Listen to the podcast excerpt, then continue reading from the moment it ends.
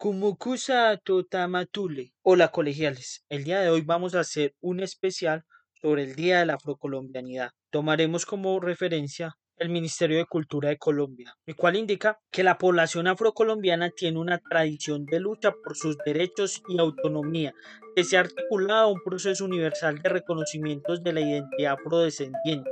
La reconstrucción de la memoria histórica de los afrodescendientes de todo el mundo tiene como origen uno de los momentos históricos más lamentables de la humanidad, la esclavización y la trata transatlántica de esclavos. En ese sentido, el Día Nacional de la Afrocolombianidad es una oportunidad no solo para reflexionar sobre esta etapa histórica que duró más de 400 años y reconstituyó la demografía mundial, sino para entender nuestra propia historia como país multicultural, que día a día se enriquece de su diversidad cultural. El Día Nacional de la Afrocolombianidad se conmemora anualmente desde el 21 de mayo de 2002, obedeciendo a la Ley 725 de 2001, la cual estableció este día como homenaje a los 150 años de abolición de la esclavitud en Colombia, consagrada en la Ley 21 de mayo 21 de 1851. Bueno, y esto fue como tal una pequeña presentación, pero viene un plato fuerte, que es la entrevista a una persona que vive en el Palenque San Basilio, que fue el primer pueblo en América en 1691 que fue libre. Su nombre es Heider Luis y vive actualmente en el Palenque y nos va a contar de primera mano un poco sobre la historia, la vida, la cultura, la sociedad del Palenque San Basilio y también de la cultura afrocolombiana. Démosle la bienvenida. Buenas, eh, muchas gracias Alejandro. Eh, para mí es un gusto, un placer estar acá eh, para compartirlo un poco sobre la cultura africana y la cultura palenquera, sobre todo en la región caribe. muchas gracias por esta invitación y para mí es un placer representar a mi pueblo natal. Heider, muchas gracias por hacer parte de esta entrevista, de compartir sus conocimientos ancestrales, la historia del palenque y de la cultura afrocolombiana, conocer más a fondo sobre esta hermosa cultura. La primera pregunta es, ¿sabes cómo vivían las personas de África, o sea, su cultura, las tradiciones, los bailes, la música y la religión antes de que los trajeran a la fuerza al continente de América?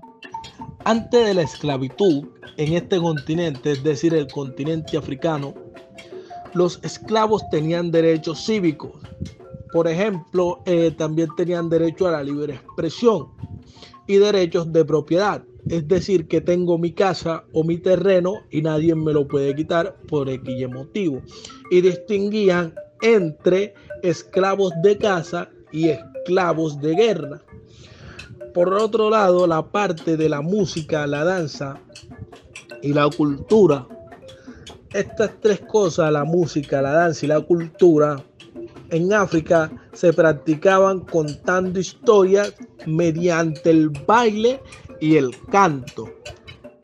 Conoce la historia de cómo llegaron las personas de África en contra de su voluntad en un acto de trata y venta de personas a los grandes latifundios de agricultura y minería del continente de América, en especial de Colombia. Cuenta la historia que anteriormente los españoles trabajaban era con los indígenas, pero sucede que los indígenas no eran tan fuertes como las personas africanas porque fácilmente se enfermaban y la cantidad de trabajo de mano de obra seguía creciendo. Allí fue donde los españoles se dieron cuenta que los africanos eran más fuertes y servían para estas diferentes manos de obra y fue donde lograron viajar al continente africano traer un grupo y se pudieron dar cuenta que servían para las diferentes manos de obra. Así fue como fueron trasladando muchos personas africanas como esclavos o esclavizados y fue que llegaron en contra de su propia voluntad al continente americano y a Colombia. ¿Qué motivó o desencadenó los levantamientos de las negritudes en Colombia así formar los palenques y arrochelados? Bueno, el motivo que desencadenó al levantamiento de esas personas que fueron esclavizadas, a formar diferentes palenques y arrollados fue el maltrato. Porque, por ejemplo, eh, estaban trabajando sin recibir ningún peso a cambio, solamente un simple plato de comida, por decirlo así, y vieron que no era suficiente, que en ocasiones eh, algunos se ponían más débiles y fue donde empezaron a crear estrategias para crear esos diferentes palenques y esos arrollalados, por decirlo así. Y así trabajaban eh, con su propia voluntad y era igualdad para todos. ¿Qué símbolo representa un palenque o arrochelado para Colombia? Tengo más conocimiento en el símbolo que nos representa a nosotros los palenqueros. Por ejemplo, llegas al centro histórico de Cartagena y te vas a encontrar con aquella mujer vestida de un traje colorido con una punchera de fruta en su cabeza. También esa danza que nos representa, que nos corre por las venas, cantos y bailes tradicionales de nuestra comunidad, que son símbolos que nos representan a todas parte donde vaya. ¿Cómo era la vida de un palenque hace 200 o 300 años? O sea, su cultura, las comidas, la música, los bailes, el lenguaje, la religión, las relaciones con el poder político, económico dentro del palenque y fuera de él. Eran las mismas que otorgaron o que tienen o tenían en África en aquellos tiempos. Eh, lo único que ha debido cambiar un poquito ha debido ser esa lengua que ellos transformaron para poder escapar y tuvieron que aprender obligadamente y relacionar una, una nueva lengua en esos tiempos para escapar de la esclavitud. Y ahora sí pienso que ha cambiado un poco, tanto como la cultura, comidas, baile, lengua, religión y relación. Por ejemplo, anteriormente se pagaba un dote en el caso de la relación cuando X y persona, por decir un hombre, estaba enamorado de una mujer o una mujer de un hombre, para ese hombre o esa mujer poder tener a X y persona en su poder como su esposo o esposa, tenía que pagar un dote especializado, por decir, en una cabeza de ganado, 15 eh, cabezas de chivo o un dinero en efectivo como tal en esos tiempos. ¿Cómo es la vida de un palenque en comparación de hace 200 o 300 años? Sí, eh, la economía y la política han cambiado un poco dentro del palenque, sí. Porque, primero vamos con la política. Anteriormente se tenían leyes propias dentro del pueblo que tenían que ser cumplidas o atenerse a, a las consecuencias, por decirlo así. Y ahora ya no están esas mismas leyes porque eh, fueron cambiando las generaciones y muchas cosas. Por el lado económico eh, también pienso que ha cambiado porque ahora mismo eh, los jóvenes buscan para estudiar, trabajar independientemente de cosas como anterior que trabajaban las mujeres vendían los dulces las frutas y los hombres se quedaban en el monte sembrando, cultivando, ya sea yuca, plátano, ñame, y ahora no, eh, ahora buscan más para eh, el estudio, profesionalizarse, y por eso pienso que cambia un poco la economía y estaría, no sé, pienso que ahora se estaría generando más ingreso económicamente. Me imagino que hay muchas historias, cuentos, mitos y leyendas del Palenque. puedes compartir alguna de esas historias? Sí, es cierto, hay muchos mitos y leyendas en nuestra comunidad palenquera. Por ejemplo, eh, está la leyenda de Catalina Luango, que es una leyenda que cuenta que una joven que vivía en San Basilio de Palenque, que le gustaba mucho ir al arroyo, porque en tiempos pasados eh, la comunidad palenquera le gustaba mucho abastecerse del agua del arroyo, ya que no tenía la disponibilidad total del agua potable. Y cuentan que Catalina fue para el arroyo con sus amigas y a ella también le encantaba mucho bucear. Es una costumbre de la comunidad palenquera, aunque ya no se ve casi. Y a ella le encantó un Moan. Eh, y ella se quedó encantada en, ese Moan que se le apareció vuelto un lentón, que es un pescado que habita mucho en la agua de la comunidad palenquera. Y ella dijo que hasta que no se fuera, no, hasta que no agarrara ese lentón, ella no se iba a ir. Y resulta y pasa que el lentón le encantó y se quedó con ella de por vida. Eh, cuando le fallecía algún familiar a Catalina, Catalina aparecía como por obra y arte y magia y lloraba y lloraba y se iba. Eh, varias veces intentaron hacerle un exorcismo en la iglesia, pero nada de eso fue capaz de detenerla para que ella se quedara. Y al fin y al cabo, ella terminó yéndose a vivir con ese Moán. Eh, ¿Qué es un Moán? Eh, un Moán es como por decir, en la comunidad palenquera se habla que existe el tres mundos. Está el mundo de los vivos, el mundo de los muertos y el mundo del Moán.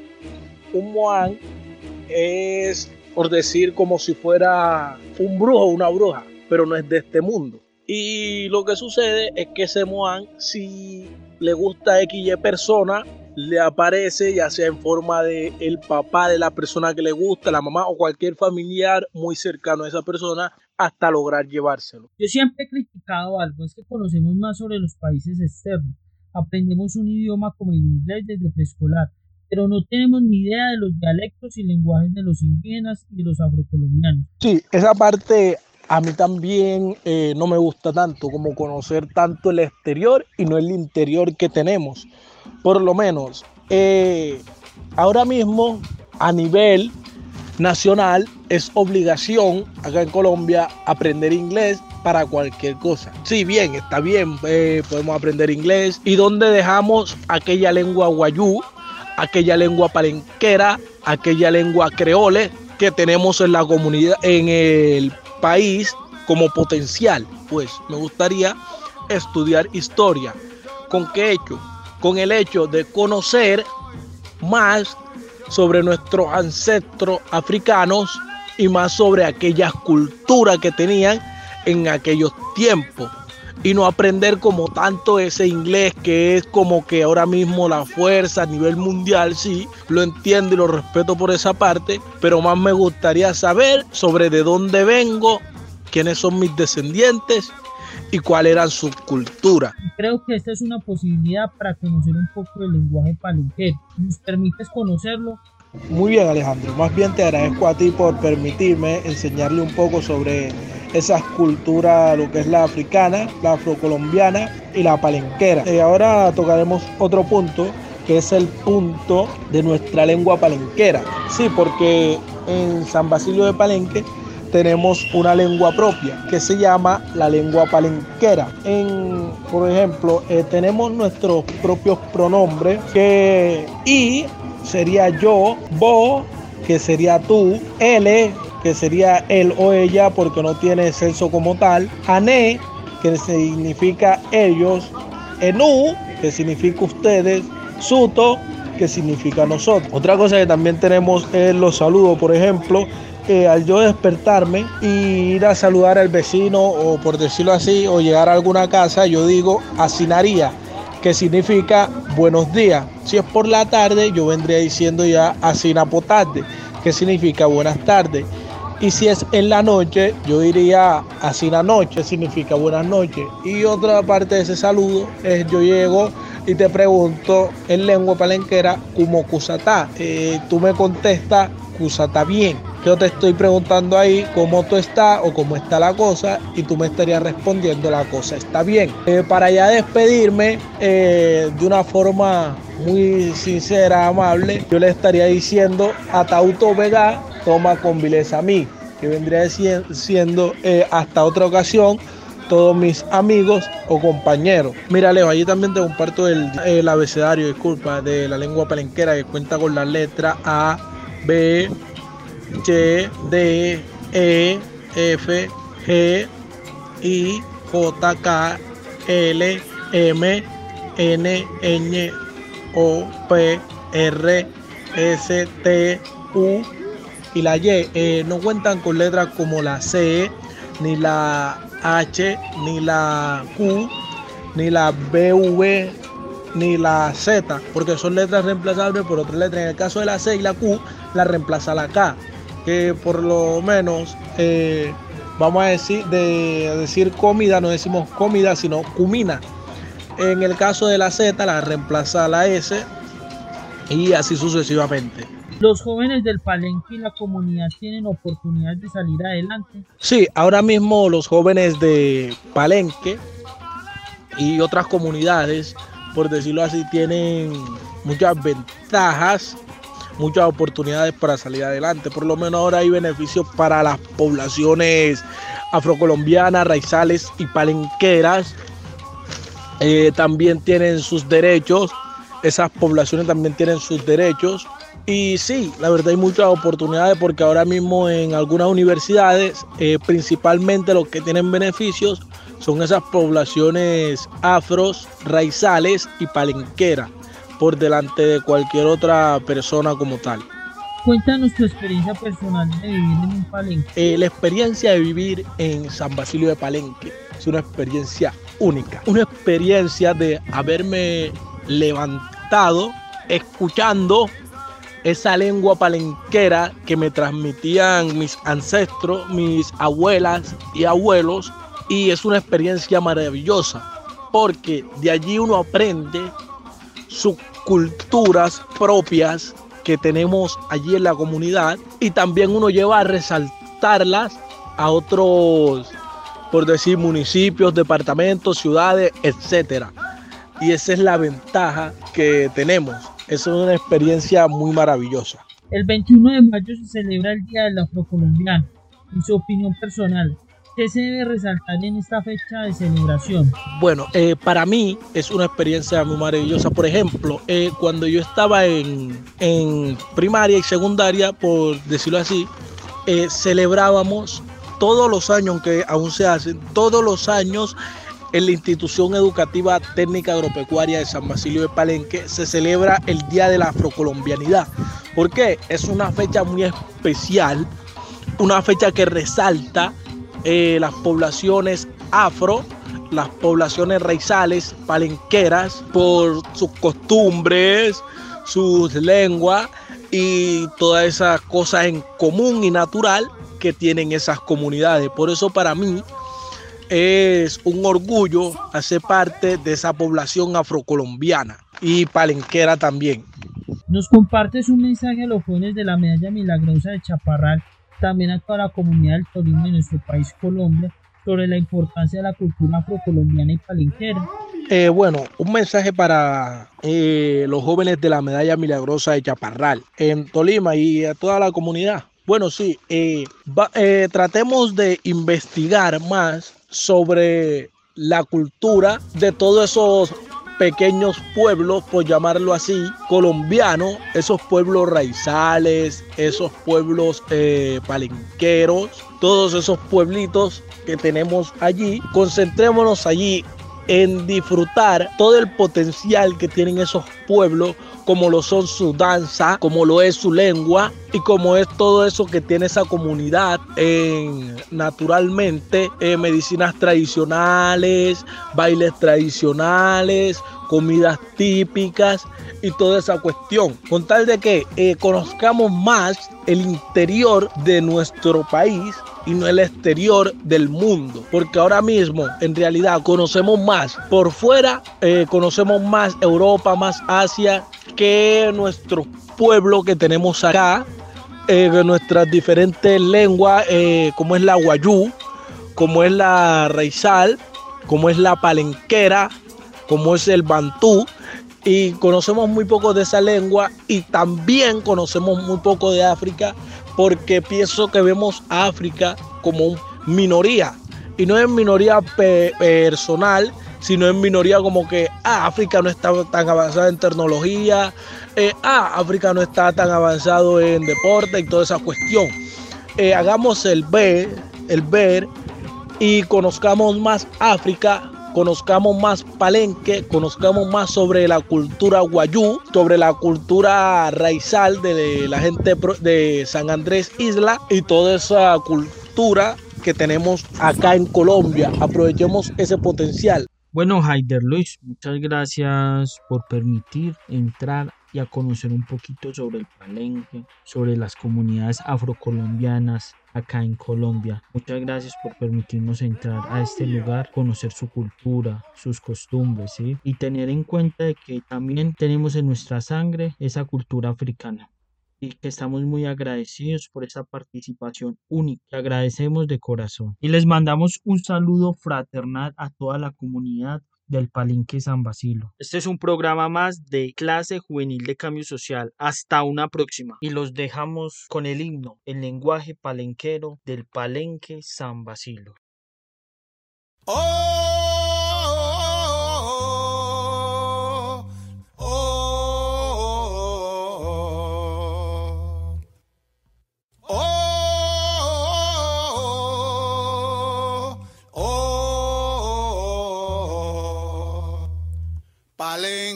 Está fundada.